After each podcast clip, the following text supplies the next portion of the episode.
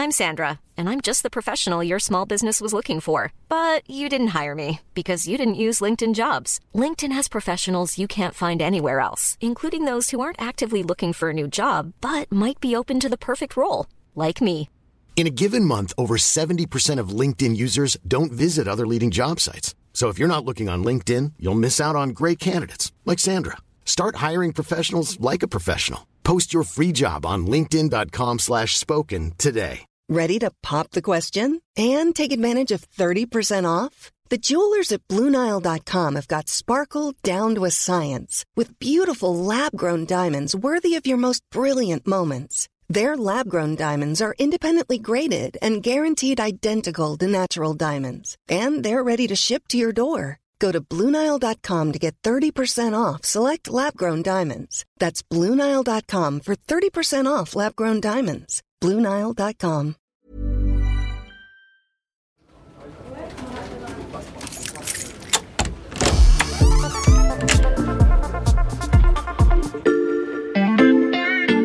Salut, c'est Margot Lanuzel. Bienvenue dans l'armoire de la loupe.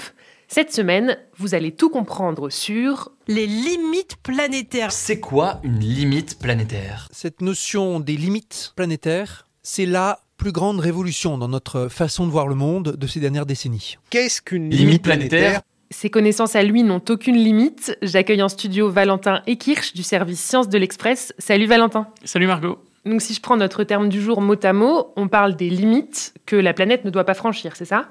Oui, c'est ça. En fait, en 2009, des scientifiques rattachés à l'université de Stockholm ont regardé le système Terre, c'est-à-dire tout ce qui fait que la Terre fonctionne et peut se maintenir dans son état d'origine, dans cet équilibre qui nous permet de vivre dans un environnement qu'on pourrait qualifier de sûr.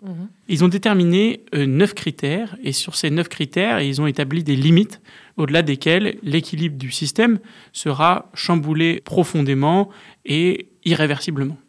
Il y a donc l'idée que chaque limite qu'on dépasse représente un pas de plus pour la planète vers un environnement qui ne sera plus un environnement sûr, un espace de fonctionnement qui permet justement cet équilibre d'ensemble sur le système Terre. Cette question euh, des limites planétaires, euh, c'est une question qui est scientifique et qui aujourd'hui est reconnue euh, par l'ONU pour quantifier notre impact sur l'environnement et sur la planète. Et quels sont les neuf critères dont tu parles, Valentin? Eh bien, il y a le climat, la biodiversité, la qualité de l'ozone stratosphérique, les cycles biochimiques, l'eau douce, l'acidité de l'océan, l'utilisation des terres, c'est-à-dire la déforestation, mais aussi la présence d'aérosols dans l'atmosphère.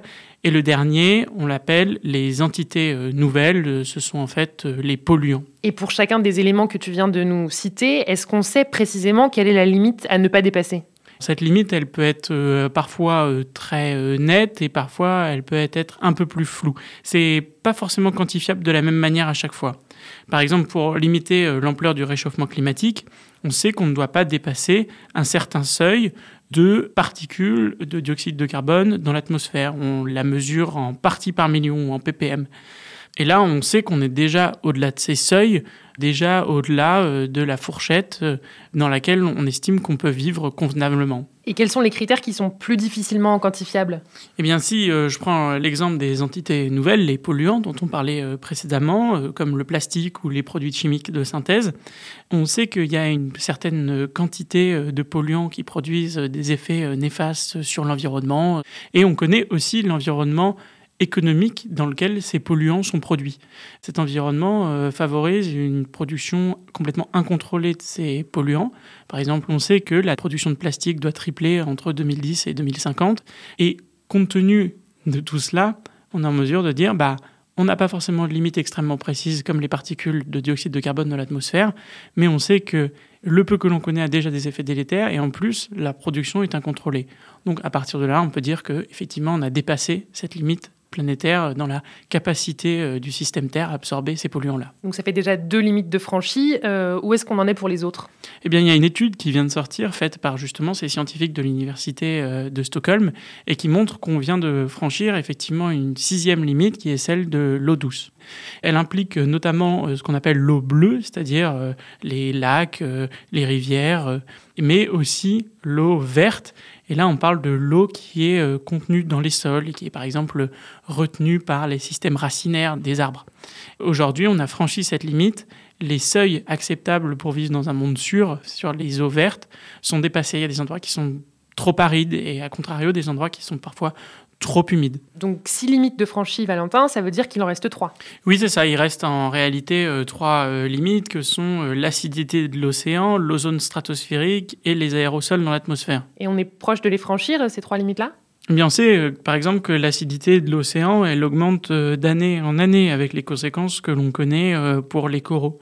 Globalement, en fait, ce qui est intéressant, c'est chaque pression supplémentaire sur ces limites va faire baisser la capacité de résilience de chacun de ces systèmes, qu'ils soient biologiques, géologiques ou atmosphériques.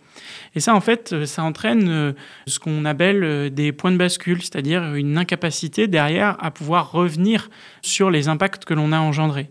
Et il faut prendre la chose dans son ensemble, c'est-à-dire que on sait par exemple que la déforestation va avoir un impact sur le ruissellement de l'eau et parfois sur la capacité des sols justement à retenir cette eau, ce dont on parlait précédemment. On sait aussi que le cycle de l'azote et du phosphore va avoir un impact sur la capacité de l'océan à capter du CO2. Tout ça, ça a finalement un sens euh, quand on regarde à l'échelle globale. Ça veut dire que les actions et les politiques environnementales, eh bien, il faut qu'elles soient euh, globales. Il faut prendre tous ces critères en compte pour travailler à tous les niveaux. Derrière, euh, il y a cette notion qu'on peut avoir des co-bénéfices, c'est-à-dire qu'une action positive à un certain endroit va pouvoir avoir des effets positifs également dans un autre secteur. Et ça, c'est intéressant parce que euh, c'est ce qui va guider les politiques environnementales. Il faut investir aujourd'hui pour que les effets soient globaux. Donc penser ces critères de manière globale pour tenter de limiter les dégâts. Merci Valentin. Merci Margot. Voilà, je peux refermer l'armoire. Maintenant, vous êtes capable d'expliquer ce que sont les limites planétaires. Et si vous voulez en savoir plus, on vous a préparé une liste d'épisodes de La Loupe et d'articles de l'Express qui traitent du sujet. Les liens sont à retrouver dans le descriptif de cet épisode. Bon week-end, profitez-en pour rattraper les épisodes que vous auriez manqués. Je vous dis à lundi pour passer un nouveau sujet à La Loupe.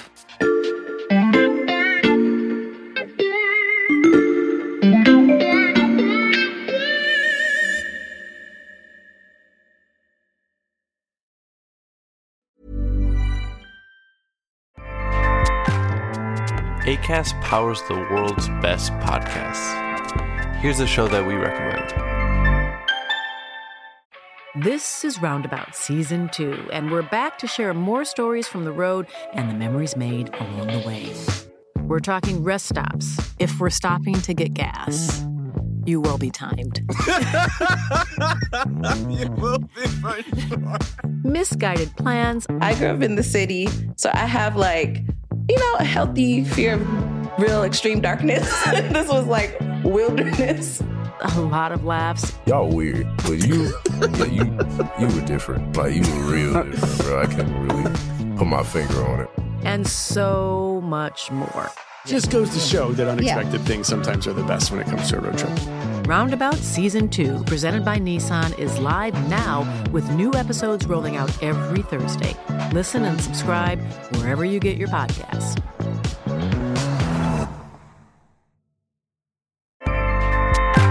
ACAST helps creators launch, grow, and monetize their podcasts everywhere. ACAST.com.